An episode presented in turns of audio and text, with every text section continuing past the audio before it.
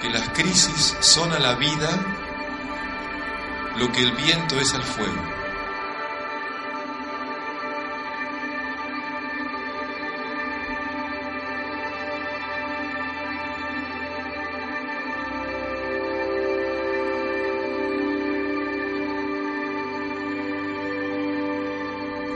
Esperar que alguien te salve es esperar que alguien te haga las pruebas de la vida.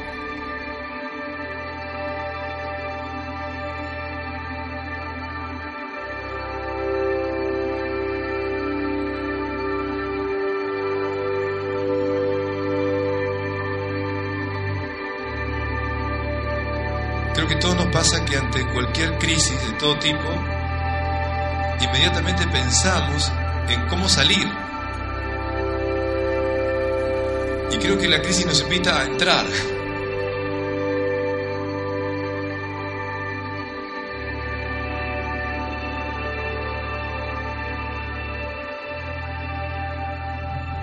Como les digo, vamos a hablar de un tema central que se ha puesto muy cercano a nosotros, que es la palabra crisis.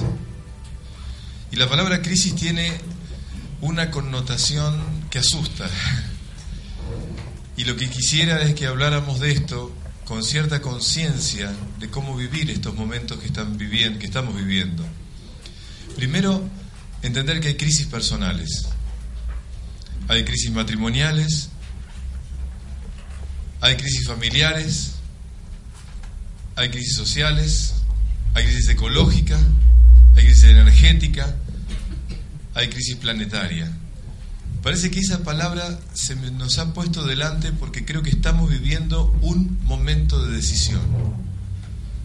Ustedes ya saben que la palabra crisis viene del verbo crino, que en griego significa decidir, y crisis significa momento de decisión.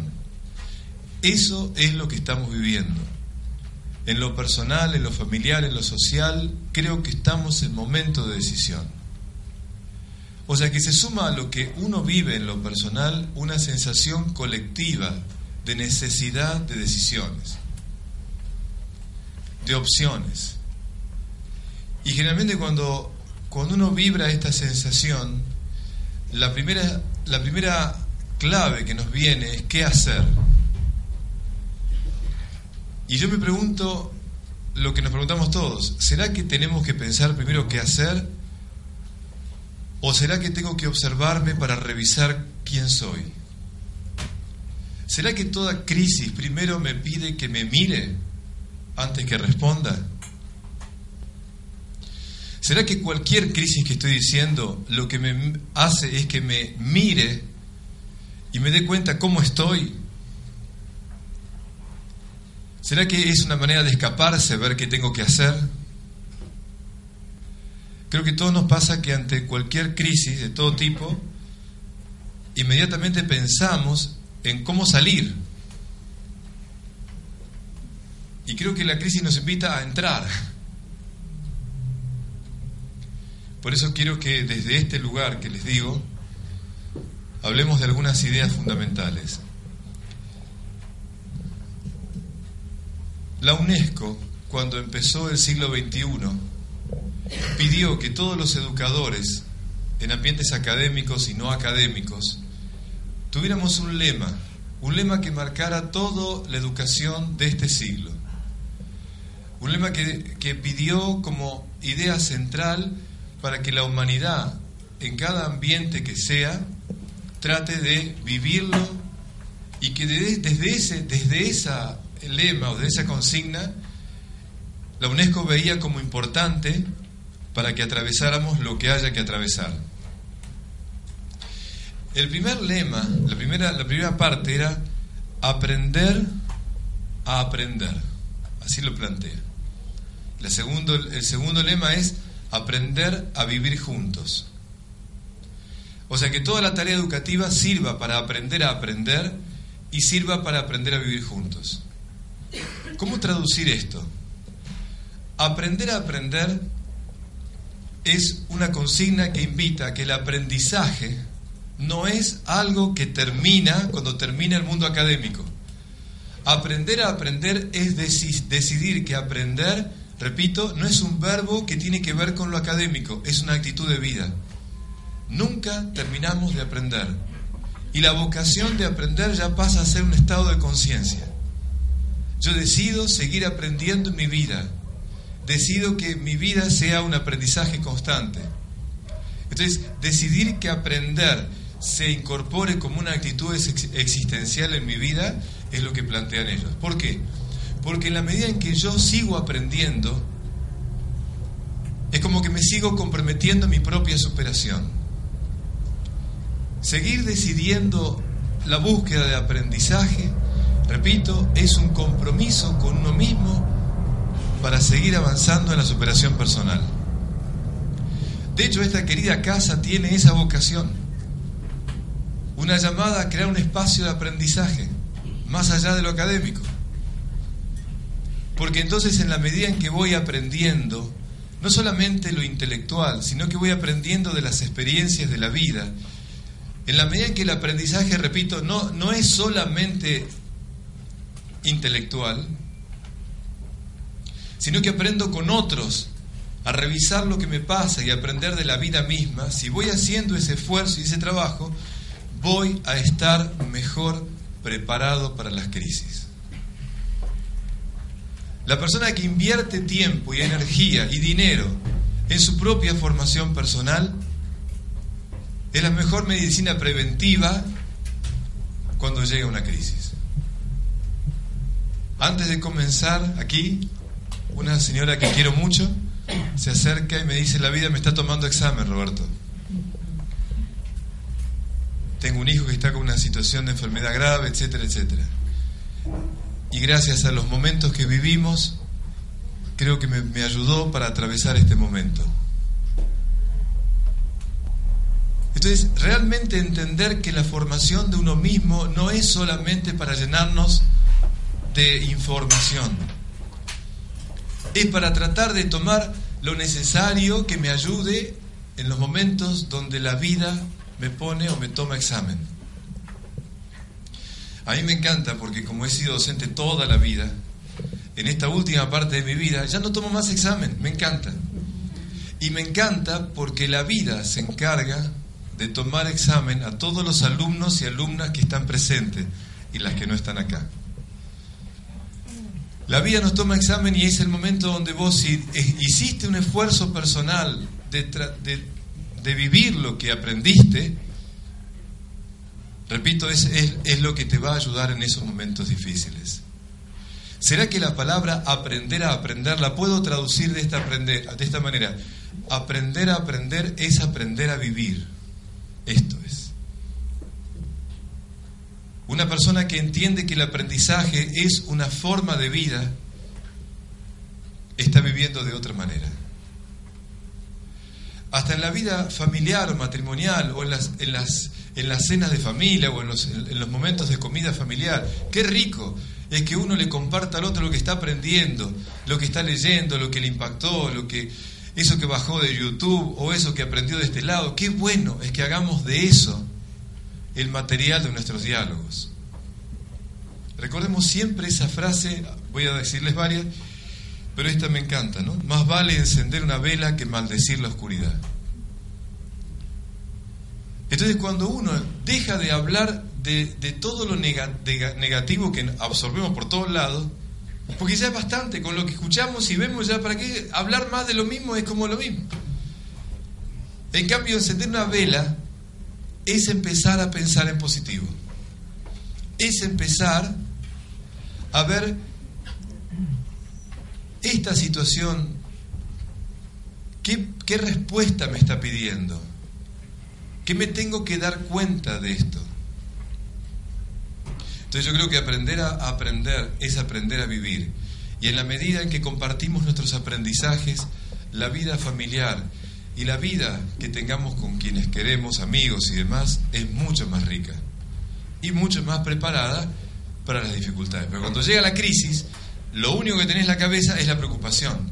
O sea que leer, ver que tenés que aprender sobre algo especial, no, dice ya y no. Entonces el tema es que tenés que hacerlo previamente.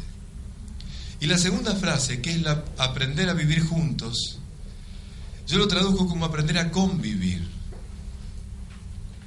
Y la UNESCO lo tiene muy claro, porque se da cuenta que el siglo XXI o aprendemos a convivir o no convivimos más. Aprender a vivir juntos es aprender a convivir. Entonces aprender a vivir y aprender a convivir. Y aprender a convivir es aprender a entender al otro. Así como trato de entenderme a mí, entender al otro para ver nuestras diferencias, para ver nuestras afinidades, para conocer el interior del otro y aprender de esa manera a limar las asperezas y las dificultades. Cuando docentes en esta casa vienen a explicar sus temas distintos, como me toca a mí con el enagrama, el calendario sagrado, reflexiones antropológicas, todo termina en trabajar actitudes humanas. Todo termina en que entendamos al otro mejor. Por eso bendigo estos conocimientos que uno tiene y que ha aprendido, porque de esa manera uno puede transmitir al otro herramientas o claves que nos permitan revisar nuestra convivencia. Creo que esta es la prioridad y está bien. Aprender a vivir y aprender a convivir. Entonces, más allá de todo lo que nosotros estamos absorbiendo de información, que todo termine en eso. ¿En qué me sirve para esto o para esto? Y eso creo entonces también, cuando llega una crisis, si yo entiendo que el otro es de tal manera y tal otra, si yo entiendo muchas cosas desde todo lo que uno estudia y, y ve los conocimientos de los demás, puedo tener una actitud más sabia, puedo tener una actitud más profunda. Si no, voy a reaccionar y voy a criticar y voy a juzgar y etcétera, etcétera, etcétera. Por eso me apoyo en este, en este planteo de la UNESCO, porque creo que realmente sobre esta base es que es la única manera en que nuestras crisis las podamos vivir como oportunidades y no como obstáculos. Y como lo vengo haciendo en todas las conferencias que estoy dando, quiero compartirles este año, puse un leitmotiv, un pensamiento que es un leitmotiv que, que voy diciendo recurrentemente. Este pensamiento es de un filósofo europeo, Martin Buber, que este hombre hablaba mucho de la importancia del encuentro con el otro. De hecho, uno de sus libros fueron más conocidos Yo Tú, que habla del personalismo y del encuentro entre los seres humanos. Un pensamiento de él me pareció que realmente hay que instalarlo en el corazón y en la heladera de casa, con un imán. Y dice así, es tan simple que generalmente uno dice, no, pero ¿y qué más? No, no hay más, es así. Dice esto, las dificultades no son obstáculos en el camino hacia Dios, son el camino. Las dificultades no son obstáculos. Si quieren cambiemos la palabra Dios si alguien le hace ruido. Las dificultades no son obstáculos en el camino hacia nuestra plenitud. Son el camino. De modo que la dificultad que todos, me incluyo, que, cada uno de los que tenemos, estamos aquí, tenemos, no son obstáculos, son el camino. ¿Quién nos dijo que las dificultades eran obstáculos? Y creo que nosotros adultos, si vivimos las dificultades como obstáculos, nos vivimos quejando por los obstáculos que la vida nos pone. Y si no la acuso a la vida, la acuso a mi mujer o a la que tengo al lado o al gobierno o a, a Dios. Entonces termino acusando a la gente que me pone obstáculos. Las dificultades no son obstáculos en el camino a la plenitud, son el camino. Entonces de pronto mi hijo me cuenta un problema, me, cuenta algo, y yo digo, me contó un problema, mi hijo tiene un problema. No tiene un problema.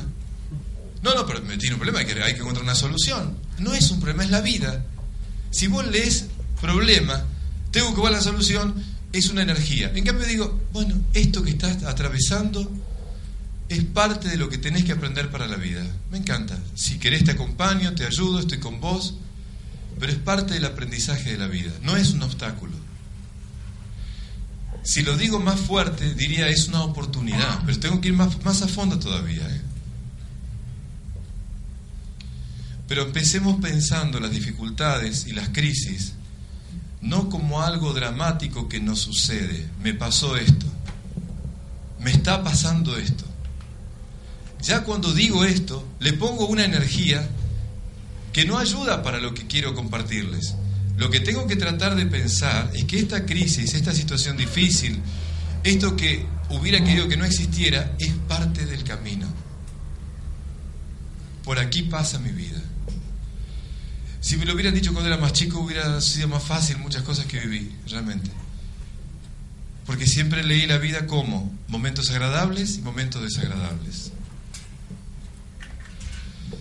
Fíjense esto, fíjense esto. La palabra afectividad, nuestra capacidad afectiva, la palabra afectividad viene de afectación, de lo que nos afecta.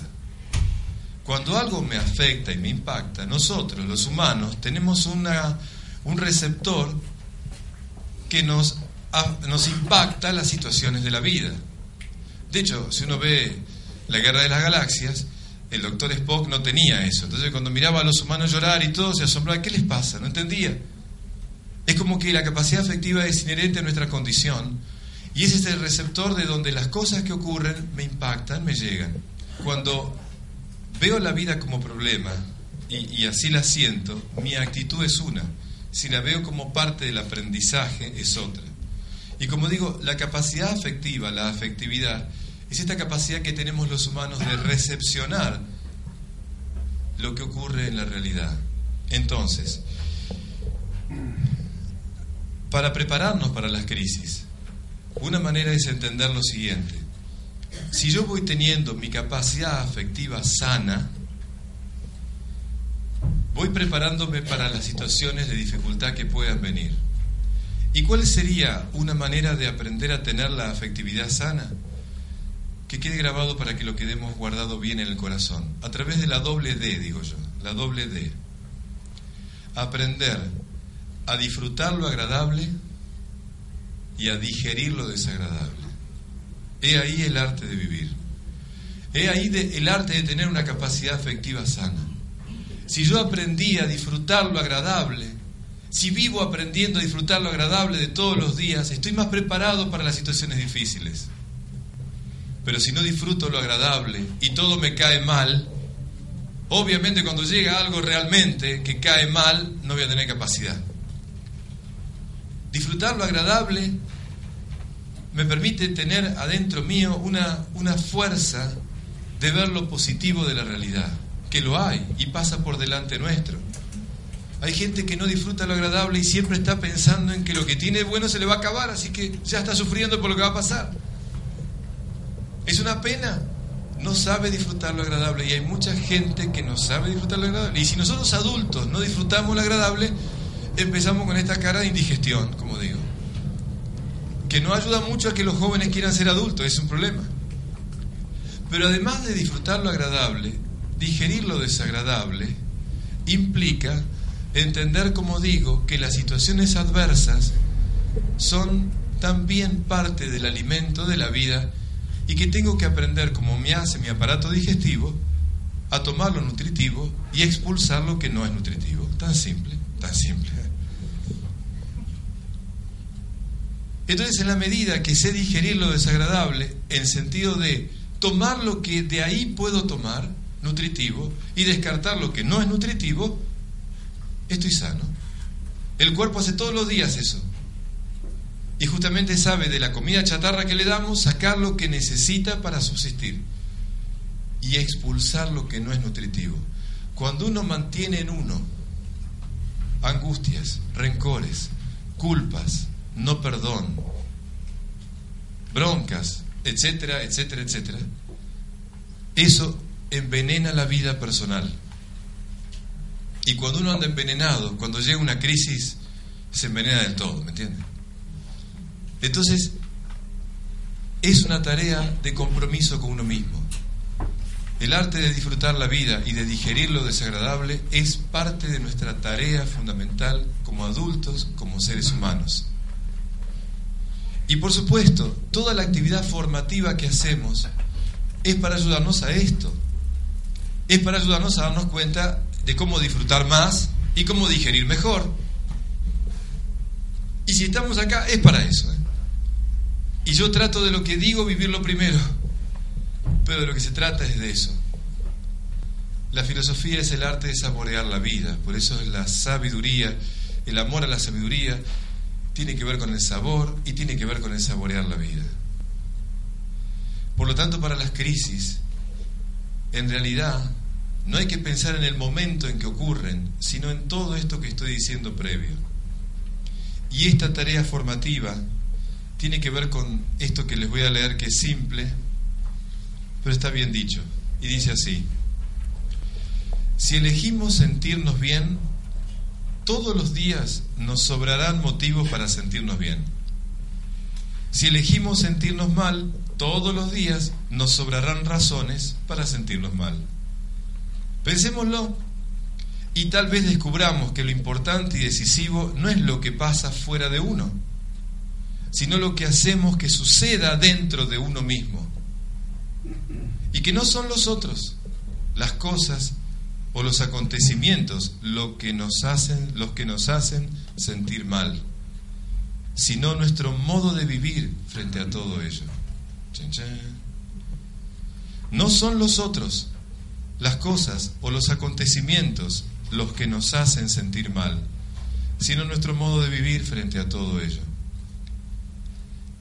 Por eso trabajar en nosotros nuestro modo de vivir, poniendo pensamientos positivos, eso es indelegable, eso es indelegable. No digo quiénes, pero aquí presente hay personas que admiro, porque han llegado a una edad que con sus vidas son testimonios permanentes para mí de cómo se puede, cómo se puede. Y no salen en las vidas ilustres de alguna revista o en nada especial, son personas cotidianas que con su vida cotidiana me enseñan muchas cosas sobre este arte de vivir y de saber digerir y disfrutar. Cuando uno disfruta, tiene una sonrisa. Y cuando uno digiere, mira la vida con un poco de paz. Ahora, cuando tenés cara de indigestión, no, no tenés ni paz ni sonrisa. Y no olvidemos nunca que nuestros hijos se alimentan de esto nuestro, de nuestra paz y de nuestra sonrisa. No solamente nuestros hijos, sino cuando uno llega acá, y si no las chicas que, que están aquí, que son amorosas, cuando recibimos personas que llegan, vos te das cuenta, llega con una sonrisa y llega con paz. Y hay otra que le cae todo mal, le cae todo mal, todo le cae mal. Si esto, si lo otro. Nuestros hijos y los demás se alimentan de nosotros de estas dos cosas, de cómo trabajamos nuestra capacidad afectiva, de cómo trabajamos nuestra afectividad. Si se enferma esa parte, les aseguro que le damos a los que nos rodean, lamentablemente, una toxicidad que lastima todo. Y si trabajamos esto bien, les damos una nutrición a todos que permite que todos estemos enfrentando las crisis de otra manera. Y generalmente es mi experiencia que las personas que trabajan sobre sí mismas comprometidamente, cuando llegan situaciones difíciles, difíciles se juntan, se aunan. Es como que buscamos al otro porque sabemos que con la positividad del otro y junto con la mía somos dos positivos, hacemos un montón de cosas. En cambio, la persona que tiene pensamientos negativos, la persona que se instala en la indigestión, se aísla. Porque está enojado con todo o está angustiado con todos. esa persona cuando llegan las crisis se, se cierra, se aísla. Y dolorosamente, en vez de ser alguien que pide ayuda, se enoja. Y en ese enojo y en esa angustia termina como hundiéndose. Y a veces somos testigos de personas que nos rodean que eligen eso. Por eso digo, qué bueno es que entendamos que esto que digo, lo que genera cuando llega la crisis es que nos juntemos, que nos compartamos, que nos ayudemos. En teología existe una frase que dice, el bien tiende a difundirse, el bien tiende a, propagarse. Por eso cuando uno está bien, se acerca a otros. Cuando está mal, tiende a meterse para adentro. Por eso benditos sean los amigos, benditos sean los amigos, benditos sean muchos amigos que tengo acá. Bendito sea, porque esos momentos es donde el amigo te saca. Si te deja sacar, obviamente. ¿no? Parece que en las crisis la amistad cobra más vida. Parece que en las crisis el valor de la amistad se agiganta. Entonces bendito sea, porque creo que es una honramos la amistad, pero atención, cuando previamente cada uno estuvo comprometido consigo mismo. Porque cuando no es así, entonces me molestan los otros, hasta me molesta la gente que me llama, me molestan los amigos, me molesta todo. Y eso es lo que va ocurriendo. Entonces, recuerdo siempre esta frase de Lichín, que es simple, pero está buena para que la guardemos en el corazón. Lo importante no es el suceso, sino la respuesta que demos ante él. Lo importante no es el suceso, sino la respuesta que demos ante él. Por eso en la vida, como en, como en el colegio y en la universidad, lo importante no es aprobar, es aprender. Lo importante no es aprobar, es aprender. Lo importante no es pasar la crisis, es aprender. Lo importante no es aprobar y ya pasó. Lo importante es haber aprendido algo. Si no, como dice mi abuelita, o le decía, lo que no aprendiste la vida te lo pone de nuevo, así que no te preocupes porque te lo va a poner de nuevo. Te lo va a poner de nuevo para que aprendas. Lo importante no es aprobar, sino aprender. Que podemos entender eso que dije cuando hablaba de los miedos, ¿no? Que las crisis son a la vida lo que el viento es al fuego. Las crisis son a la vida lo que el viento es al fuego. Si tengo una fogata encendida, cuando llega el viento, si la fogata está consistente, el viento la aviva y hay más luz y calor. Pero si la fogata es inconsistente, el viento la apaga. De modo que el problema no está en el viento, está en la consistencia de la fogata. El problema no está en lo que te está pasando o lo que me está pasando. El problema está en nuestro nivel de consistencia que tenemos. ¿Será que las crisis son situaciones que prueban nuestra consistencia personal? ¿Será que aunque no son queribles, me obligan a mirarme y a darme cuenta que toda la seguridad que me había apoyado o toda la lo que me había armado se cae. Quizás entonces, cuando sopla ese viento y me disgusta que lo que yo creía seguro se caiga, quizás es lo mejor que me puede pasar para armarlo bien, para empezar de nuevo. Siempre me acuerdo cuando jugábamos con mi hermano, cuando éramos chiquitos poníamos los naipes para hacer las torres y armábamos todo hasta que se nos caía. Y había una, una clave, esto de volver a empezar y volver a empezar y volver a empezar. Bueno, a mi edad yo sigo volviendo a empezar. o sea, qué bueno es que entendamos que la vida es permanentemente volver a empezar. El día que uno cree que ya está todo claro, está todo seguro, vas a ver que viene un huracán ahí, vas a ver lo que te viene. Pero no porque la vida sea mala, sino porque no entendiste. Quizás lo que se trata es no buscar seguridades, sino aprender a vivir a la intemperie sino aprender a tener esa flexibilidad que a veces perdemos cuando tenemos seguridad. Por eso un, filósofo decía que Dios sopla nuestras seguridades, no para lastimarnos ni para castigarnos, sino que para que nos apoyemos en lo que verdaderamente vale y no en cosas que no valen. Y a veces en los afectos, que es el lugar donde más nos duele, cuando ese ser querido y ese, esa crisis sopló. Hay una etapa, como todos lo sabemos, en donde el duelo y el dolor y todo esto empieza como a, a crear una sensación de vacío, de miedo, de hostilidad. Pero que poco a poco, si uno sigue firme interiormente, eso da, deja paso, deja paso después a la sensación de que qué bueno que pasó esto, porque realmente había tanto de lo que no me daba cuenta y ahora sí me doy cuenta. No es que lo busco, porque no tenemos que ser masoquistas. Pero la realidad es que esta frase que digo, ¿cuántas veces no la hemos dicho nosotros también? Entonces uno puede entender en ese pregón pascual que se reza antes de la Pascua, en la vigilia pascual, bendito el pecado de Adán, dice así en la tradición cristiana. Bendito el pecado de Adán. ¿Cómo que bendito el pecado de Adán? Como diciendo, porque tal situación nos trajo a tal redentor. Entonces, de alguna manera, en la lectura que uno hace es, ¿será que a veces esta frase que yo usé tanto el año pasado, la tenemos que guardar también en la heladera? Escuchen esto. Lo que para la oruga es el fin del mundo, para el resto del mundo es la mariposa. Repito, lo que para la oruga es el fin del mundo, para el resto del mundo es la mariposa. ¿Será que muchas veces como orugas sentíamos que se nos acababa todo, se puso todo negro, todo está mal, me voy a morir, no hay más nada, se acabó, se acabó todo?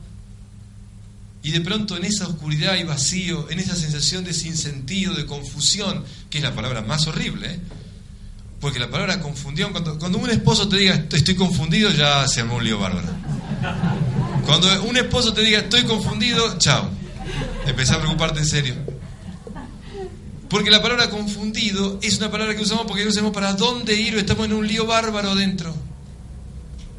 Sí, las crisis nos confunden. Entonces, cuando uno siente esa confusión y siente esa negrura, esa sensación, uno siente que se le acaba la vida de oruga. ¿Entiendes? ¿Cuántas veces de ahí salimos mariposas? ¿Cuántas veces salimos mariposas? Me encanta, porque la metamorfosis no es una sola vez, es muchas. Son muchas veces que hemos vivido metamorfosis. Lo, patético de nosotros es que como tuvimos varias metamorfosis, no sé por qué ahora llegó la nueva crisis, llegó la nueva manera de morir la oruga y le tengo pánico a lo que viene. Pero ¿no, ¿no viste que hubo muchas metamorfosis antes? El viernes pasado hablé de la muerte y de las muertes. Y realmente no fue fácil hablar de eso, porque en el fondo uno siente que esos momentos donde uno siente que se le pone todo negro, quisiera que no existieran pero qué maravilla que de pronto la metamorfosis hizo que hoy sea más pleno que antes. Pero depende de qué, Roberto. Depende de mi trabajo previo. Depende de nuestro trabajo previo. De nuestro compromiso con nosotros. Por eso lo iba a decir al final, pero lo digo ahora. Una clave fundamental en las crisis. No esperes que nadie te salve. Por favor.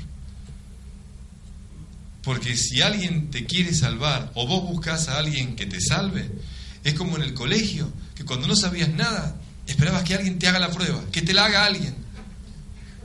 No. Esperar que alguien te salve es esperar que alguien te haga las pruebas de la vida. Y por ahí te la hizo y te salvaste y no aprendiste nada. Por eso es muy peligroso buscar salvadores. Una cosa es buscar amigos donde poder apoyarte para tomar las decisiones que tenés que tomar.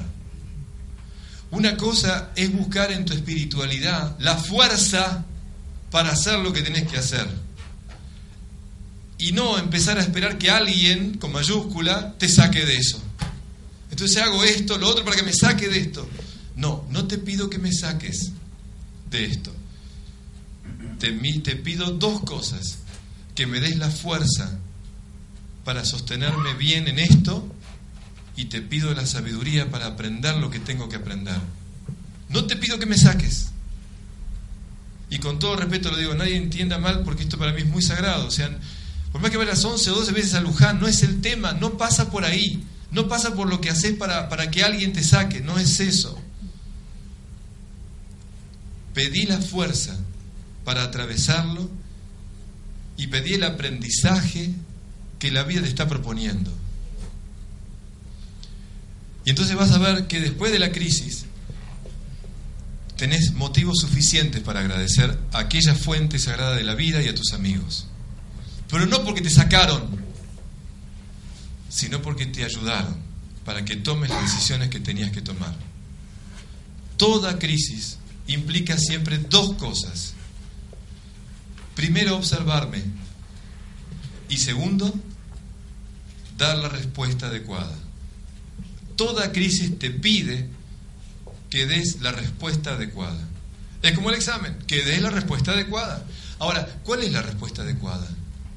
Siempre, siempre, siempre, la respuesta adecuada es aquella que tiene que ver con tu crecimiento personal y el crecimiento de lo que te rodean. La respuesta adecuada no está en libros, no son mandatos. La respuesta adecuada es que es de donde tu conciencia sentís que lo que vas a hacer es para tu crecimiento y el de los que te rodean. Para eso es la respuesta adecuada. Esa es la respuesta adecuada. ¿Cuál es en cada caso? Depende. Pero me está guiando el deseo de crecer y de ayudar a crecer. ¿Me está guiando eso? Sí. Podrás equivocarte en los hechos, pero te guió la luz del querer crecer, de ser mejor, de superarte o superar a lo, ayudar a superarse al otro. Entonces acompaño al otro, no a sacarlo del problema, sino lo acompaño para que él o ella encuentre la respuesta adecuada. De eso se trata, aprender. Entonces, las crisis me llevan a observarme. Y cuando digo observarme,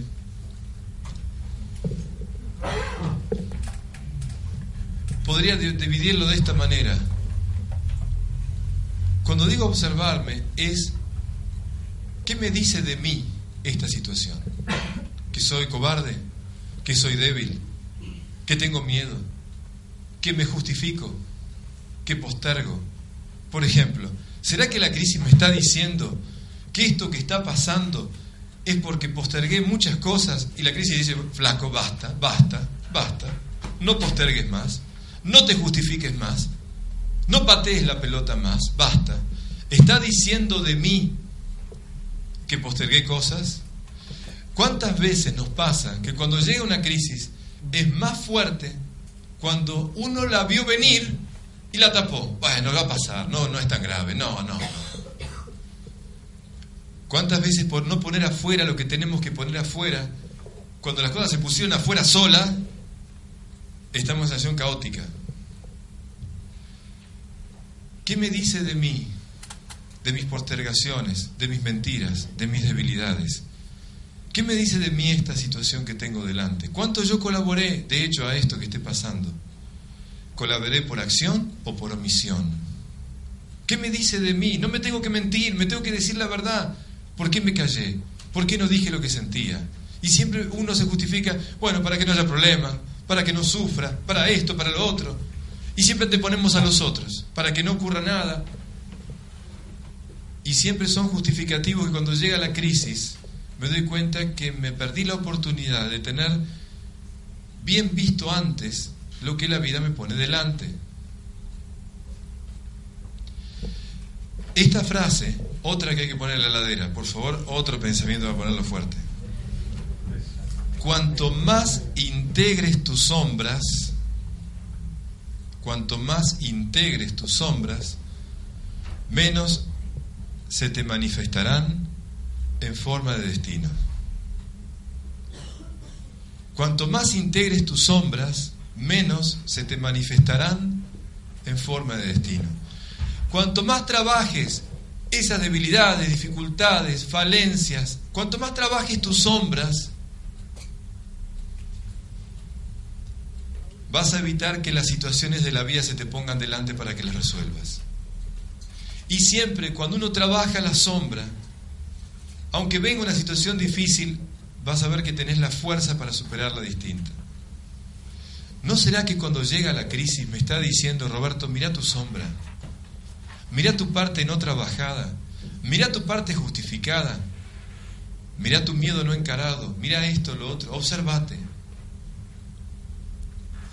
Por eso yo creo que la crisis nos pone nuestras sombras adelante, para que las veamos. En realidad para que las iluminemos, porque no es para torturarnos. Pero si lo hicimos previamente, que no, no evitaremos muchas cosas. Si hubiera hablado cuando tenía que hablar, hubiera dicho esto no va más, hablemos. No hubiera evitado que la situación se hiciera caótica de otra manera por una circunstancia externa por eso integrar las sombras en uno es una actividad previa a la crisis. o a las situaciones donde la vida me pone delante mis propias sombras para que las trabaje. Por eso, no sé cómo grabarlo a fuego en mí primero, ¿no? Las crisis son para observarme, no para buscar soluciones. Sí para dar la respuesta adecuada, pero primero observate. Observarme qué. ¿Qué me dice de mí esta situación? Insisto, benditos sean los amigos, benditos sean. También los terapeutas, los counselors y toda la gente que nos ayuda, pero benditos sean. Porque el amigo suele ver lo que no ves. Y por eso me encanta una... Lo he hablado, lo vuelvo a repetir porque estas cosas es como, son manojos de verdades, ¿no? la vida no es como la universidad. En la universidad uno tiene que dar una materia y va y se anota para poner fecha y sabe qué materia va a rendir. Y la rinde y le va bien o mal. Si le va mal, sabe que tiene que volver a rendirla, buscar otra fecha, etcétera, etcétera. En la vida, la mayoría de las veces, los exámenes son sorpresa. Saque una hoja, así, saque una hoja. Entonces vos llegaste a casa, saque una hoja. Tu marido te dijo eso, tu hijo, el médico dijo eso, saque una hoja. Entonces la mayoría son exámenes sorpresa. Y cuando llega el examen en la vida, no es como en la facultad, porque vos ya sabés que es el examen que tenés que dar, materia que tenés que dar. Cuando llega el examen, lo que la vida te pide es que te des cuenta qué materia tenés que rendir. Uno dice, no, ¿qué materia? Aguantármela. ¿Qué voy a hacer? Aguantarlo. No, no es aguantar.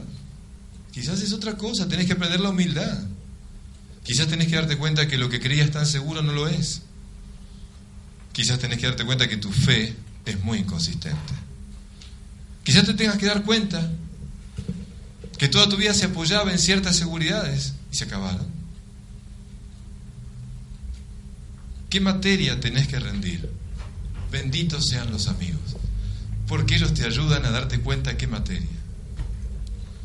Al principio uno cree que, bueno, hay que ponerse fuerte, hay que pasar esto, hay que sacárnoslo de encima porque es un problema. No, no es para que seas más fuerte voluntariamente. No, para eso no es esta prueba. Para eso no es. La materia quizás sea humildad, paciencia, fe, confianza en vos mismo, confianza en los otros, etcétera, etcétera, etcétera. Pero de eso, de eso se trata la amistad. Y de eso se trata el trabajar en equipo y compartir juntos. Entonces, ¿qué materia tenemos que rendir? Y eso me encanta, porque entonces uno se da cuenta que cuando se da, uno ve la materia delante, insisto, la mayoría de las veces tienen que ver con sombras no trabajadas en uno. La mayoría de las veces son cosas que me lo ponen delante la vida porque no la quise ver. Es así, aunque usted no lo crea. ¿Qué me dice de mí? Y también me dice, también la, la crisis me pregunta, ¿cómo estás? ¿Estás abierto o estás cerrado? ¿Estás neurótico o tenés confianza? ¿Cómo estás? Es cierto, creo que cuando llegan las crisis se puede resumir en esto, abierto o cerrado. Abierto a ver qué tengo que vivir o cerrado para aguantar lo que tengo que aguantar. Abierto para que me ayuden o cerrado para que yo puedo todo. Entonces, uno elige. ¿Cómo estás? ¿Abierto o cerrado? A veces el dolor es tan enorme en una crisis que te cierra, te cierra. Es natural que cuando uno se contrae. Pero es el momento inicial, el momento inicial, te contraes. Pero uno elige quedarse ahí o no. Y repito, generalmente hay mucha gente cariñosa que viene a ayudarnos a que no nos quedemos. Por eso se acuerdan de esa frase, ¿no? El dolor es inevitable, pero el sufrimiento se elige. Los dolores son inevitables en la vida. Los que van a tener mis hijos, quisiera ahorrárselos, pero van a hacer lo que tengan que ser, como son la mía. Los dolores son inevitables, pero el sufrimiento se elige. Quedarse atrapado en el dolor es una decisión de uno. Y normalmente es por dos motivos. El primero es para llamar la atención como víctima. Y te lo dicen así. Y si no estoy mal, nadie viene a ayudarme, ¿te das cuenta? Me tiene que pasar esto para que me, me escuchen y vengan a verme. Así que no sé si es una desgracia. Por lo menos la gente viene a verme, viene a buscar. Mis hijos me atienden un poco. Entonces paso por víctima para tratar de reclamar atención. Y la otra razón por la cual uno se instala en el dolor es por una actitud autodestructiva. Autodestructiva, ya no quiero más nada. Y entonces esa situación dolorosa, elijo instalarme para destruirme. Y bendito, bendito sea cuando eso no ocurre. Bendito sea cuando me abro. Bendito sea cuando le pido al otro ayuda. Bendito sea cuando me doy cuenta que eso, a eso no es, para eso no está la crisis. Es una decisión mía, pero la crisis no es para eso. Es un viento que sopla para que tenga más luz y más calidez. Para que tenga lucidez y calidez.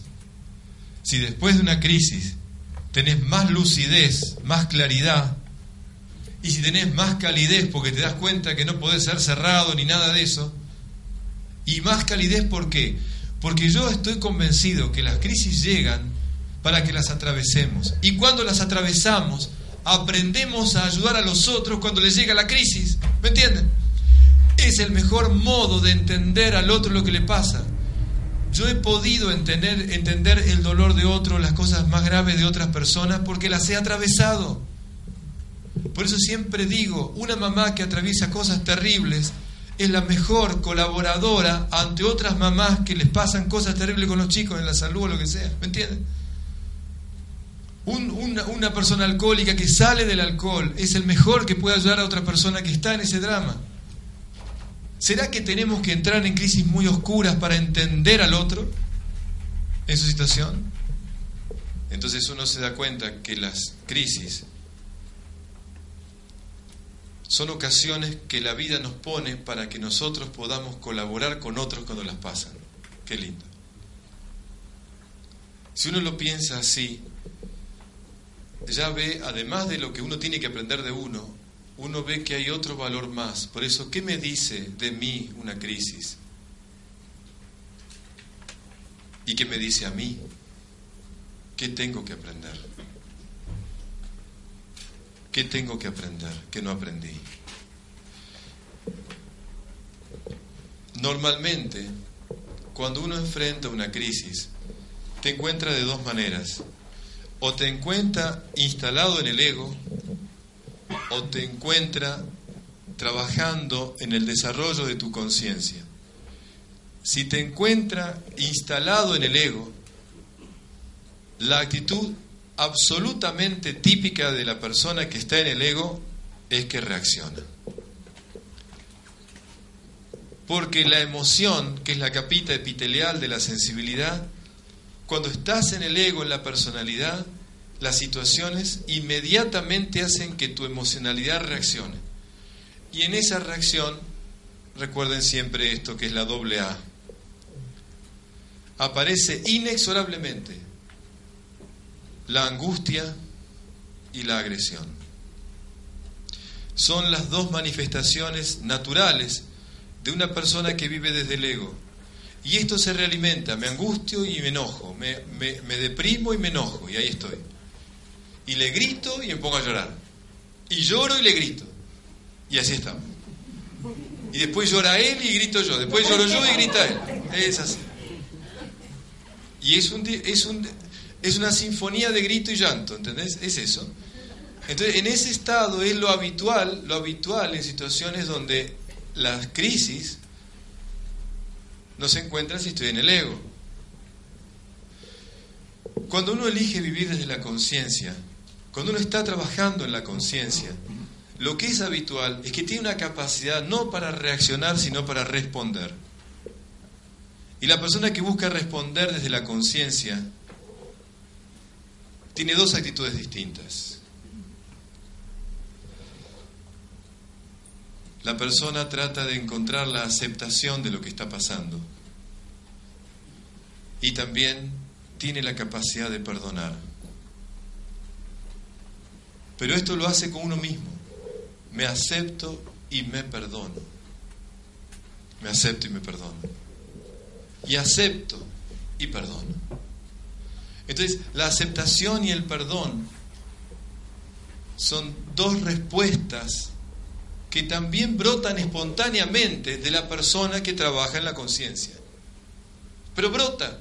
¿Cómo brota esto? Pero esto no viene de la emocionalidad, viene de la sensibilidad profunda. La persona que está en la conciencia, trabajando su conciencia, la respuesta viene desde adentro, desde la interioridad, no desde la emocionalidad. Entonces en toda crisis se prueba tu aceptación y tu capacidad de perdón. Pero tengo que entrar en esta palabra que sí no es fácil. Porque siempre entendemos que en una crisis me tengo que resignar, Roberto. Me tocó esto. Es mi cruz. Me tocó este marido, me tocó este hijo, me tocó esto. Me tocó, me pasó, me tocó. ¿Se dan cuenta? Nadie te toca ni nadie te pasa, ¿me entiendes? No es así, no funciona, ese no es el sistema. De hecho, hay mucha gente que entiende que la palabra aceptación es resignártela. Es eso, Roberto. No, no, no, busquemos muchas palabras, es aguantártela. ¿Qué crees que te diga? Aguantártela, base qué pasa. Aprobás, pero no aprendés. Y sí, Roberto, pasa, todo pasa, todo pasa, así que va a pasar aprobaste, pero no aprendiste. Si pasó y no aprendiste, prepárate para la que viene, es así. Entonces, ¿cómo es la cosa? Hay mucha gente que entiende que aceptación es resignación. Vamos a dar un escalón, el escalón que vengo diciendo, que sería este. Todos hemos escuchado la frase hermosa que dice que cuando el discípulo está preparado, el maestro llega. Entonces uno está chocho, ya, todos la adherimos a eso. Estoy preparado, entonces viene alguien bueno, buen mozo, y me, enseña, o tiene barba blanca, una túnica o algo, tiene y yo aprendo. Digo, la verdad que ahora estoy, ahora estoy bárbaro. Evidentemente llegó el maestro porque estaba preparado, o sea, es buenísimo. ¿Qué tal si les dijera que cuando el discípulo está preparado, el examinador viene? Chan, chan. ¿Qué tal si le dijera que cuando estás preparada o preparado, viene aquel que te va a tomar examen? Y que generalmente no es un extraño, ¿eh? Es tu hijo, es tu madre, es tu hermano, es el que tenés al lado, ¿eh? Porque normalmente, cuando el examen viene de extraños, tenemos una capacidad de respuesta mucho mejor. Pero cuando viene de lo que tenés al lado, no es tan fácil. Porque vienen de lo que no te esperabas, o que uno es más vulnerable. ¿Será que entonces, cuando el discípulo está preparado, el examinador viene? Ese pinche tirano que puede ser alguien de la familia, esa suegra, madre o, bueno, Dios mío, cualquiera, no importa. Sí, yo creo que es así. En un, en un segundo nivel, la vida me toma examen y viene a través de alguien que a veces no querría que fuera a través de esta persona. ¿Por qué no viene de otra persona? ¿O por qué no me pasa a mí y no a mi hijo esto que está pasándome? ¿Por qué el examen me llega pero le afecta al otro directamente? Entonces uno empieza a preguntar por qué, por qué y por qué. Cuando hay una crisis jamás hay que preguntar por qué. Preguntar inmediatamente cuál es la respuesta adecuada frente a esto. ¿Cuál es la mejor respuesta para el crecimiento de todos, empezando por mí? No tiene sentido que indagues y analices y metas la mente para buscar razonamientos y razonamientos. Porque ponemos el hemisferio izquierdo en movimiento y buscamos el porqué y el porqué y analizamos y, vamos, y vienen los amigos que te vienen a analizar y todo te analizan, todo te analizan. Pero está mal analizar, Roberto. No, no, es, es que es secundario, no primario. Lo primario no es analizar. Lo primario es irte a vos mismo, hacer todo lo que vengo diciendo y desde ese lugar revisar entonces cuál es la respuesta adecuada. Porque hay por qué que no tienen respuestas. Y los que, muchos de los que estamos acá lo sabemos, que no hay respuesta. Entonces, la aceptación pasa a ser esto que dije, que los exámenes de la vida son parte de la vida. Y de alguna manera, como decía mi abuela también, Dios no te va a mandar una prueba más fuerte la que puedas eh, superar. ¿No? Así más o menos. Y yo creo que un poco es así. La vida no te va a tomar una prueba que vos no sepas. Quizás vos crees que no la sabés. Pero creo que es así, que la sabemos. Por eso llega. Pero ahora los invito a que hagamos un salto de conciencia. Vamos un poco más alto. Lo que voy a decir ahora, yo les voy a pedir que lo escuchen. No, no les pido, no les pido, cuando hago esto ahora, no les voy a pedir que adhieran incondicionalmente. Más aún, alguno puede decir, no estoy de acuerdo, no estoy de acuerdo. Y yo le digo, está bien. Lo que voy a decirles ahora, repito, es lo que para mí, en mi vida personal, me ayudó muchísimo a entender todo esto que estamos hablando. Que la aceptación es algo más que eso. Pero lo que voy a decir ahora lo entiendo y lo comprendo de alguien que diga, no estoy de acuerdo, está bien, no es, no es para polemizar ni nada, ¿me entienden? Si quieren al terminar, nos sentamos a charlar un minuto, hablamos. Pero lo que voy a decir ahora requiere nada más que eso. Captación o no, punto. Porque si me captan lo que digo, si lo que yo estoy diciendo les resuena, es que está todo bien. Y si no resuena, está todo bien, punto. Pero tengo que decirlo porque en el proceso de evolución personal, esto que digo, marcó mi vida, realmente la marcó. Y lo puedo resumir con un pensamiento, así que les pido que escriban y cuando lo escriban va a doler un poco, pero vamos a ponerlo, vamos a tratar de pensarlo. Esto viene de Oriente y entiendo que es parte de una filosofía de Oriente. Estamos en Occidente y esto que voy a decir ahora suena muy difícil, pero yo creo que es un nivel de superación de lo que digo. Escuchen esto todos los seres, todos los acontecimientos de tu vida, todos los seres, todos los acontecimientos de tu vida están ahí porque tú los has convocado. Están ahí porque tú los has convocado. Depende de ti lo que resuelvas hacer con ellos. Depende de ti lo que resuelvas hacer con ellos. ¿Vos querés decir, Roberto, que este drama que estoy viviendo, yo quiero que ocurra, que yo quiero que pase esto? ¿Vos decís que yo lo convoqué para que sufra la persona que está a mi lado, para que suframos todo? ¿Vos crees que yo lo quiero esto? ¿Que yo lo quise? No, no, no, no me entiendas mal. No te digo que uno quiere el mal, ni quiere la enfermedad, ni quiere esto. nadie quiere eso. Pero en algún lado internamente esta situación es como un pacto con la vida o con el otro con los otros, que esto es parte del camino de tu evolución personal. En algún lado lo has convocado para atravesarlo. No es que te pasó. Por eso aprendí siempre esto. En la vida hay no hay, en la vida no hay premios o castigos, hay consecuencias. Entonces lo que tenés que atravesar no es un, no es un castigo, es una situación que pide tu respuesta para un crecimiento personal. Y eso también lo llamaste. En realidad, vos llamaste al examinador, no es que se te apareció. Pero cuesta entenderlo, Roberto. Sí, por Dios, cuesta mucho. Pero les, digo mi, mi realidad. Cuando empecé a pensar así, dije, esto que me está pasando, en algún lado yo también lo convoqué. Entonces no soy espectador en la vida, soy protagonista. Esta situación está adelante para superarme y superarla y superándome y ayudando a que los demás que están conmigo la superemos, estamos con la oportunidad de crecer. Entonces yo tengo que ver esto como algo que no me pasa, no fue un castigo, no fue el mal, no fue nada. No, es parte de la vida, es parte del camino. Las dificultades no son obstáculos en el camino a la plenitud, son el camino. Yo decidí entrar a la vida, yo soy parte de esta vida mía que vivo y soy protagonista, no soy espectador. Por lo tanto, en este, en este protagonismo, lo que me sucede también de alguna manera, como sin un guion de película preparada, es parte del camino que tengo que atravesar. El que lo pueda entender con todo respeto por Dios, hace que la situación que tenga delante la viva de una manera muy distinta a pensar que esto me pasó o nos pasó. Porque, ¿saben qué decimos inmediatamente después de decir que me pasó, nos pasó? No me lo merecía, Roberto. No me lo merezco. Con todo lo que pongo de bien, no, no lo merecemos, no se lo merece. Y empezamos a hablar de mérito o no mérito. Empezamos a tratar de empezar a ver, entonces, si no me lo merezco, alguien lo hace, alguien malo hace esto.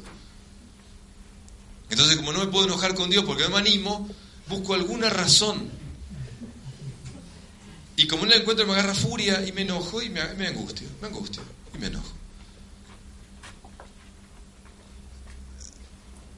Este, este, pensamiento a mí me llevó más al aceptar y a perdonar. Y aceptarme y perdonarme, eso es lo que me llevó. Porque saben que cuando una persona llega a una crisis y no hace esto, se instalan dos cosas. Eso nótenlo porque es el veneno del alma. ¿eh? Son dos virus, que es peor que el dengue y el otro. Son dos virus peligrosísimos, que son la culpa y el rencor. Cuando una crisis no está bien atravesada, se te instala la culpa o se te instala el rencor. La culpa es el enojo contigo. El rencor es el enojo con los otros. Y hay personas mayores, escuchen bien, ¿eh? más allá de 80, 90 años, que te dicen esto, porque tu hermano me hizo, porque tu, tu padre me hizo. Y no hay manera, pasaron los años. Estamos hablando cuando tenía 25 años, pero yo me acuerdo cuando tu hijo y mi sobrino. Entonces no puede que no, o sea, se instaló el rencor, se instaló, le envenenó la vida.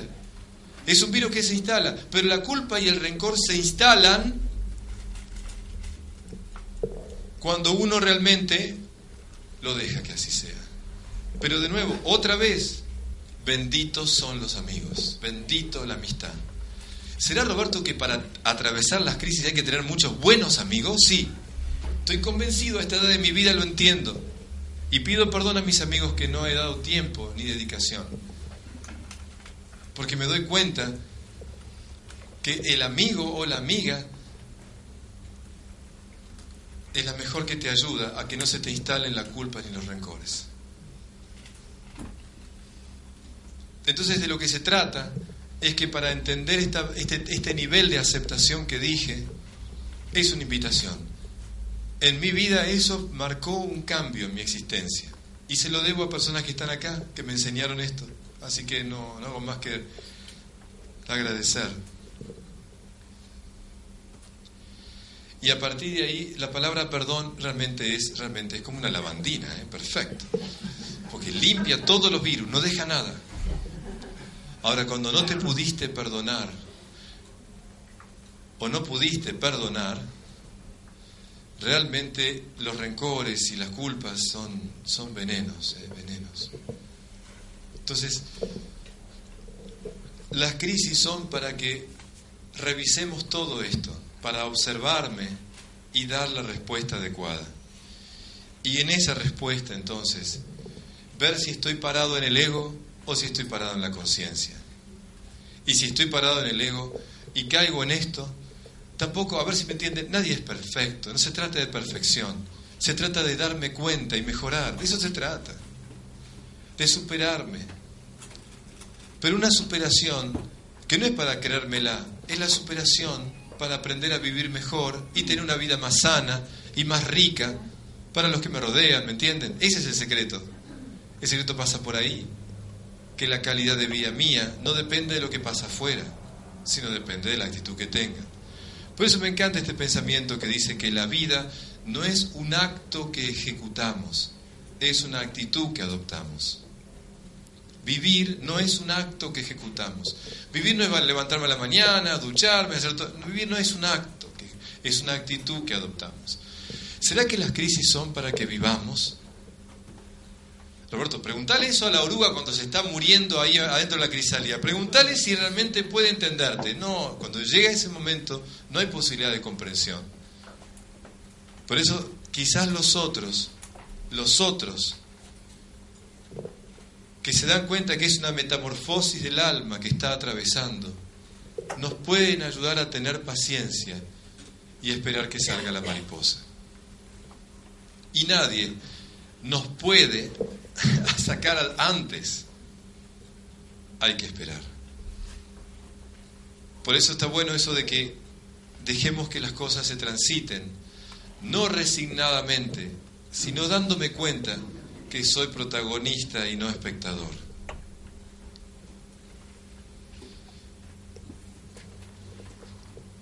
Creo que con, con las crisis que uno va viviendo, me he dado cuenta que hay una especie de fórmula. Una, esto que digo, suena fácil decirlo, pero creo que son esas verdades que hay que tenerlas delante cuando llega el momento. Si alguien me dijera, ¿cómo te preparas mejor para las crisis? Yo diría que es una fórmula que se resume de esta manera. Una, yo creo que una persona está mejor plantada en la vida para poder afrontar las crisis cuando hace tres cosas. Dejar ir el pasado. Soltar los miedos del futuro y no apegarse a los problemas del presente. La fórmula para mí se resume de esta manera. Una persona plantada en la vida que, deja ir las cosas del pasado. Por eso me encanta alguien que dijo, aprender a vivir es aprender a dejar ir. Dejar ir las cosas del pasado, ya está. Lo de bueno que hubo está en mí. Y lo demás fue, fue. La experiencia me enseña que cuando uno deja ir el pasado, evita instalar la culpa y el rencor. Cuando uno suelta los miedos del futuro, evita que se instale la ansiedad.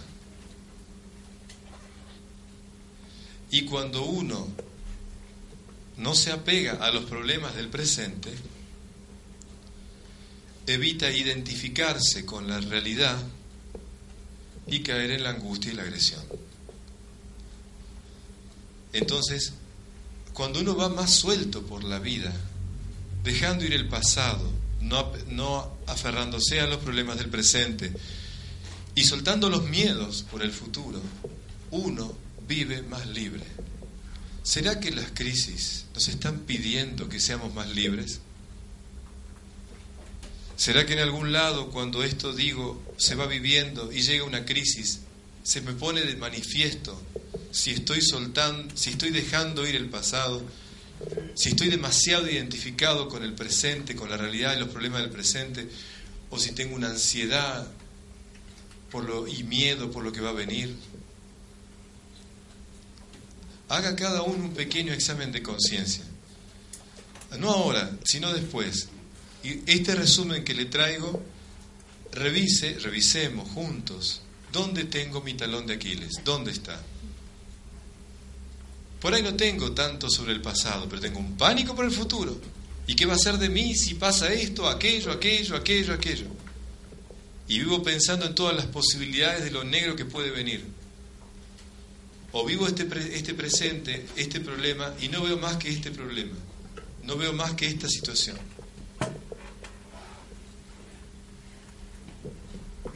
Creo que entonces el proceso de las crisis es para aprender a vivir de esta manera, siendo más libres de todo esto que dije.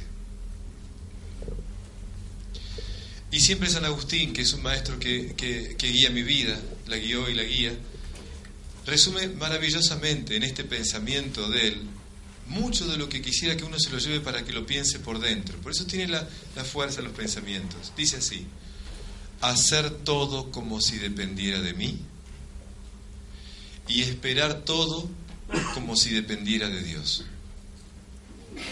Hacer todo como si dependiera de mí y esperar todo como si dependiera de Dios.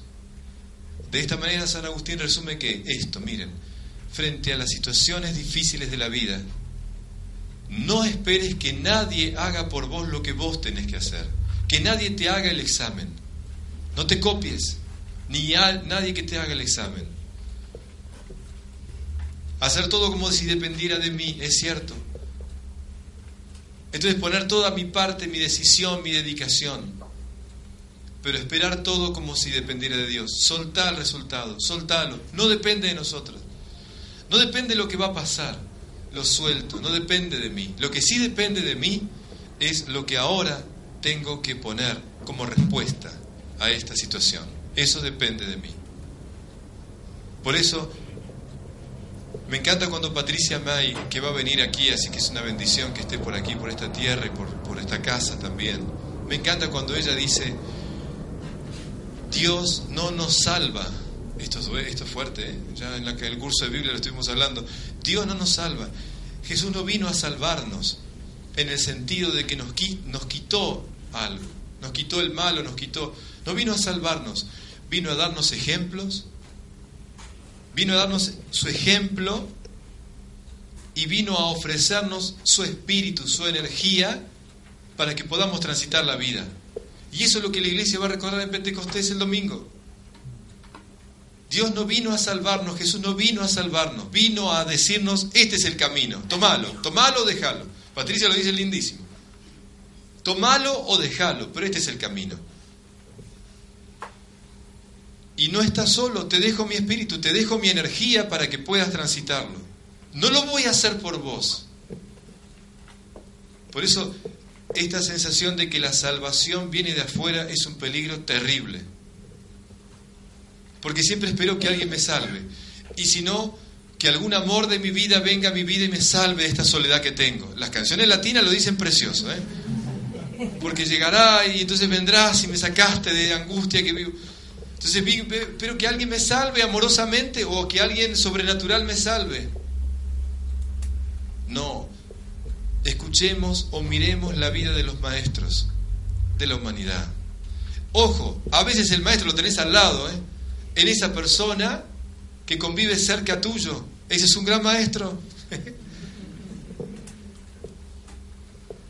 Cuidado de pensar que están tan lejos, pero, pero sí, Realmente yo creo que sí, que cuando uno entiende que hay maestros en la humanidad para que podamos observarlos, entonces nadie puede hacer por vos lo que vos tenés que hacer, hacer todo como si dependiera de mí. Por lo tanto, tengo que buscar la fuerza o el espíritu para tenerlo, si creo en que es así, y tengo los ejemplos de vida de otros para que yo pueda transitarlo.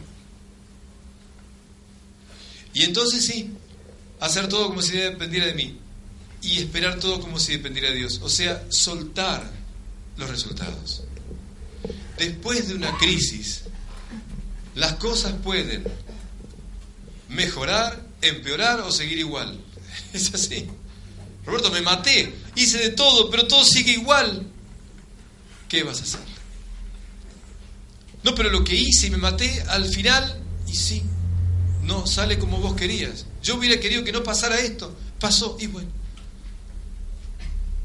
¿Cuántas veces terminamos en una separación, una muerte o en algo, o en dolores, o en pérdidas? Pero Roberto, me maté, yo hice todo como si dependiera de mí. Sí, pero tenés que esperar todo como si no dependiera de vos. Entonces soltá. Pero entonces la crisis no era para que todo salga bien. No, no para que todo salga bien. Para que des la respuesta adecuada. No entiendo. ¿No era que la crisis venía para que yo aprenda? Sí. Pero salió todo mal después. Nos separamos, está este problema, murió la persona, fue un desastre.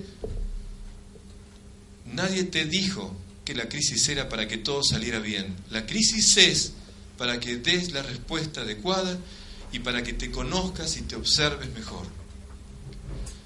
Si todo termina bien o no termina bien, no depende de nosotros.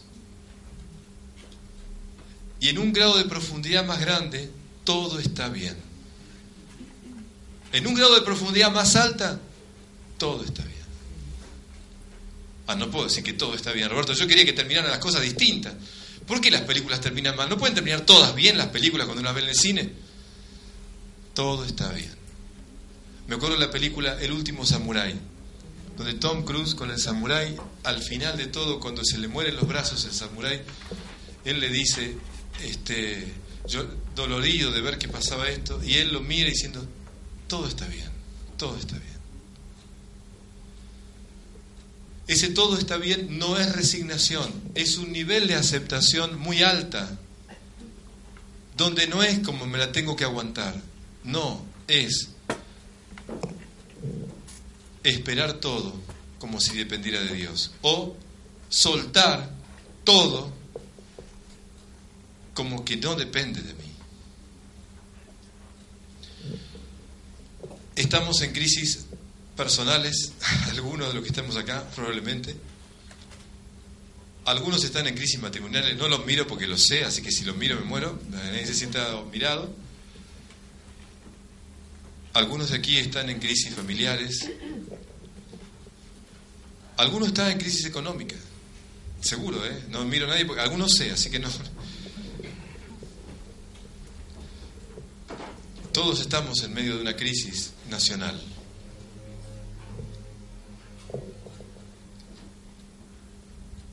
Encendamos velas. Miremosnos mejor. Ayudémonos entre todos para encontrar las respuestas adecuadas, sobre todo los que tenemos la oportunidad de estar acá. Porque hay mucha gente que no tiene esta oportunidad. Porque no existe una casa como esta, porque no existe la posibilidad de estar juntos así y porque andan solos luchando como pueden. Y la vida les toma examen sorpresa y llega la confusión, la desesperación, la angustia y la agresión. Estar aquí es una responsabilidad. Porque es una manera de darme cuenta que si estoy aprendiendo a aprender y estoy aprendiendo a vivir juntos, tengo mejor formación para sostener a aquel que no sabe todo lo que estamos hablando. Entonces esta es una casa de formación, no de información. Este lugar no es un lugar de información, es de formación. Y entonces desde ese lugar uno se libera de pensar que todo está acá. Cuando ustedes se levanten, cuando yo deje el micrófono, cuando cerremos este momento, Cada uno seguirá lo que tiene que seguir en su película de la vida. Pero si algo, un pensamiento, una idea, algo tocó, algo me hizo dar cuenta, valió la pena este encuentro. No importa que uno entienda todo, ni tengamos todas las claridades, pero algo, algo que se sembró puede germinar y servirle al otro que está a mi lado cuando llegue el momento de la prueba o la crisis. Por eso enseñamos lo que sabemos, pero contagiamos lo que vivimos. Y entonces, dos cosas para cerrar.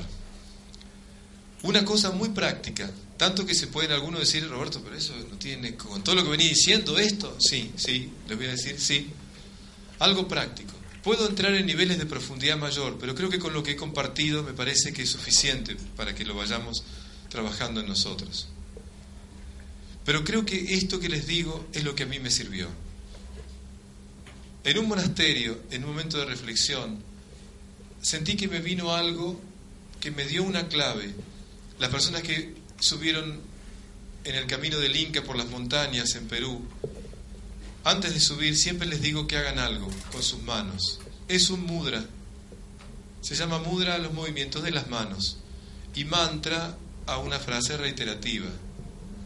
Bueno, se los ofrezco porque probablemente alguno lo tome y esto que me hizo bien a mí le puede hacer bien a otro. Nada más, no pienso que sea algo mágico. O realmente lo es, pero para mí o para el otro, pero no importa que, que adhiramos en esto. Los dedos de la mano son terminaciones de las energías de todo nuestro cuerpo. Y el pulgar tiene que ver con la luz y cada uno de los dedos es uno de los elementos el meñique es la tierra, el anular tiene que ver con el agua, el índice tiene que ver con, no, perdón, sí, el, el medio tiene que ver con el fuego y el índice con el aire, los cuatro elementos, y el quinto elemento que es la luz. Estos cuatro elementos están en nuestro cuerpo y están en la madre tierra. Repito, tierra, agua, por eso el agua tiene que ver con la sensibilidad y ahí se colocan las alianzas, tierra, agua, fuego y aire. El aire es el índice. Y la, y la luz, el pulgar, la luz. Entonces cuando uno hace los movimientos que les digo, llevo luz, llevo luz a los cuatro elementos de mi cuerpo y llevo luz y pido la luz para los cuatro elementos de la tierra, de mi madre tierra. Y digo cuatro palabras que resumen todo lo que he dicho. Así que está bueno, porque es una especie de regla mnemotécnica. Dice así, abro, entrego, confío, agradezco. Abro, entrego, confío, agradezco. Abro la mente, el aire está asociado a la mente. Abro mi mente, no me cierro, no me cierro, me abro. Me abro al dolor para atravesarlo, no lo tapo, me abro a la vida que me muestra lo agradable y lo desagradable. No me quejo, no, no me enojo, me abro. Me abro sabiendo que en eso hay aprendizaje, hay crecimiento y hay oportunidad. Y yo lo convoqué. Me abro, me abro a pensar de otra manera. Abro mi mente, aire. Me abro, entrego. Entrego mi, voluntad, que tiene que ver con el fuego. Me entrego, entrego mi voluntad. Sé que no puedo todo, que no puedo controlar todo, que no todo depende de mí. me entrego, me entrego a atravesar esta situación, me entrego, no me, no me cierro. Me entrego, entrego, me entrego a la vida, abro, entrego mi voluntad. Si tengo una, una, visión espiritual de la vida, me entrego, Señor, a tu fuerza para que me ayudes. Me entrego. No me, no, no me la creo que la puedo solo. Me entrego. Abro, entrego. Confío el agua tiene que ver con la sensibilidad y el corazón. Confío con mi corazón, con mi sensibilidad confío, confío en este momento. No tengo desconfianza, confío en mí que puedo, confío en mí que puedo y confío en mis amigos que me ayudan y confío en la fuerza superior que me das. Confío, confío, no desconfío. Abro, entrego, confío con mi sensibilidad y agradezco con mi vida, agradezco. Agradezco todo lo que pasa, aunque ahora parezca que no tengo ni motivo para agradecer. Agradezco, porque sé que la gratitud es la memoria del corazón. La gratitud es la memoria del corazón. Agradezco porque aunque no vea el fruto de lo que estoy viviendo ahora, sé que hay un fruto, sé que hay una metamorfosis, sé que hay una mariposa, aunque no la vea ahora. Agradezco, agradezco por la mariposa que no veo. Agradezco por el agua que va a venir aunque no la veo. Agradezco, agradezco lo que ahora no veo pero va a venir. Agradezco porque sé que todo tiene una razón y que no tengo derecho a entender por qué todo, pero tiene una razón de ser. Y si pudieron llegar a entenderme, tiene una razón de ser porque yo también lo convoqué. Así que agradezco, agradezco la existencia, la posibilidad de crecer, la posibilidad de ser mejor la posibilidad de aprender en mí lo que después puedo ayudar al otro cuando lo atraviese. Agradezco eso, agradezco eso. Agradezco que me permitas aprender en mí lo que después voy a enseñar a mis hermanos. Agradezco. Entonces, muchas veces pensé a Jesús en la cruz y pensaba, abro, entrego, confío y agradezco. Y a veces me pasa que cuando estoy en momentos difíciles, llorando, digo, abro, entrego, y cuando me enojo mucho, abro, entrego, confío, agradezco. ¡Ah! Entonces trato de decírmelo cuando tengo angustia y cuando tengo agresión. Y me funciona, te juro que me funciona. O sea, no sé cómo andan ustedes, pero si llegan a hacerlo, les digo, después cuéntenme. Pero en las dificultades esto tiene otra fuerza mayor. También lo tiene cuando hacemos el camino del Inque, cuando nadie, uno no da más y no da más a los 4.200. Y cada paso, abro, entrego, confío, agradezco. Y cada paso, después me lo agradecen, porque uno, la mente, en vez de tener, ¿por qué, qué hago acá? ¿Para qué estoy acá? Eso en vez de enojarme con la... Digo estas palabras y es sanadora. Y cuando uno concentra la mente en palabras positivas, como decía al comienzo, y no en pensamientos negativos, es más fácil. Es más fácil. Entonces, cuando la mente nos quiera llevar hacia una respuesta que va por el ego, esto es una sabiduría práctica maravillosa, maravillosa. Con respeto, tómenlo, déjenlo, está todo bien, pero es una sabiduría que uno puede hacer hasta manejando el auto. Uno puede poner las manos así y hacer así. No, no hay problema, lo puede hacer manejando también. Y funciona. Y si ustedes, alguno lo desea, piénselo bien a fondo lo que digo, lo que dije de los elementos, porque pido también por el planeta y por todos que nos abramos, que nos entreguemos, que confiemos y que agradezcamos. Lo pido para mí y lo pido para todos. Y para terminar, un cuento. Este cuento creo que todos lo debemos saber. Pero a veces en la vida está bueno que nos cuenten de nuevo un cuento. Cuando éramos chicos decían, contame papá el cuento de nuevo, aunque era el mismo cuento que escuché, pero de nuevo. Con esto cierro y agradezco. Y este cuento es simple, pero recordarlo otra vez nos ayuda a pensar cuando llegue el momento donde esto esté pasando, que no me olvide de esta historia. En una aldea había un anciano muy pobre, pero hasta los reyes se envidiaban porque poseía un hermoso caballo blanco. Los reyes le ofrecieron cantidades fabulosas por el caballo, pero el hombre decía, para mí, él no es un caballo, es un amigo. ¿Y cómo se puede vender un amigo? Era un hombre pobre, pero nunca vendió su caballo. Una mañana descubrió que el caballo ya no estaba en el establo y todo el pueblo se reunió diciendo, eres un anciano tonto. Sabíamos que algún día te lo iban a robar. Hubiera sido mejor que lo vendieras. Ahora no tienes ni el caballo ni nada. No vayan tan lejos, dijo el anciano. Simplemente digan que el caballo no está en el establo. Esto es el hecho. Todo lo demás es vuestro juicio. Si es una desgracia o una suerte, yo no lo sé, porque esto es apenas un fragmento. ¿Quién sabe lo que va a suceder mañana? Y la gente se reía.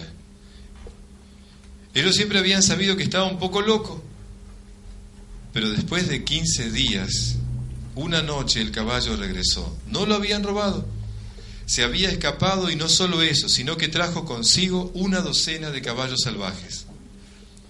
Otra vez la gente se reunió y le dijo, tenías razón, tenías razón. No fue una desgracia, ha sido una verdadera suerte, tenías razón.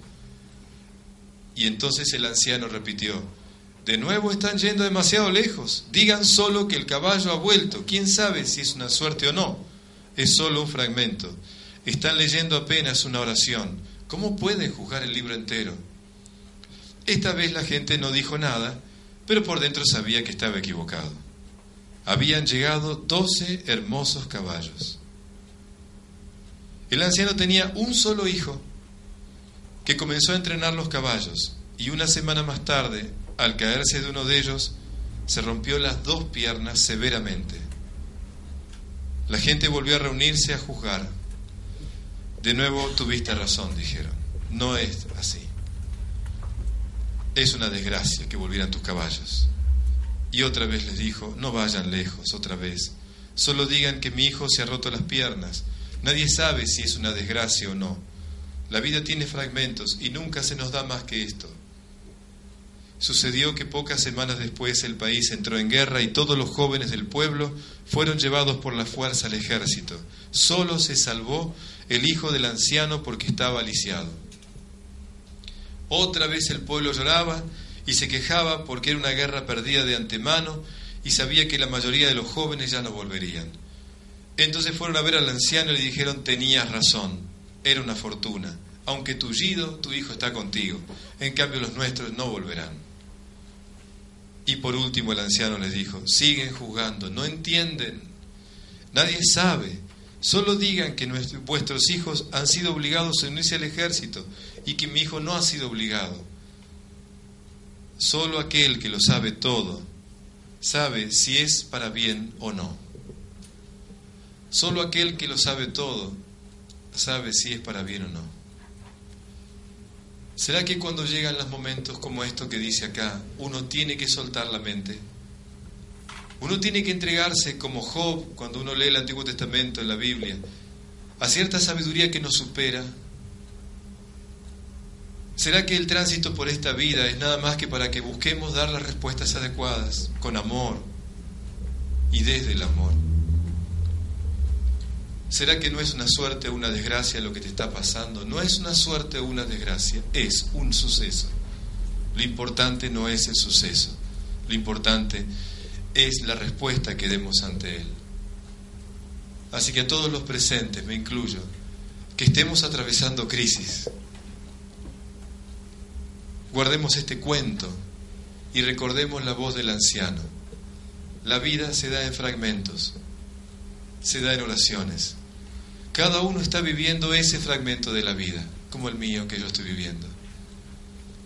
Lo importante no es quejarme, lo importante no es enojarme, lo importante es pensar en maestros, pensar en amigos,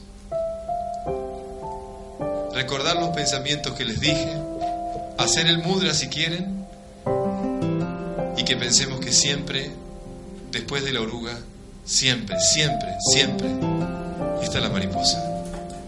Que así sea de todo corazón para todos.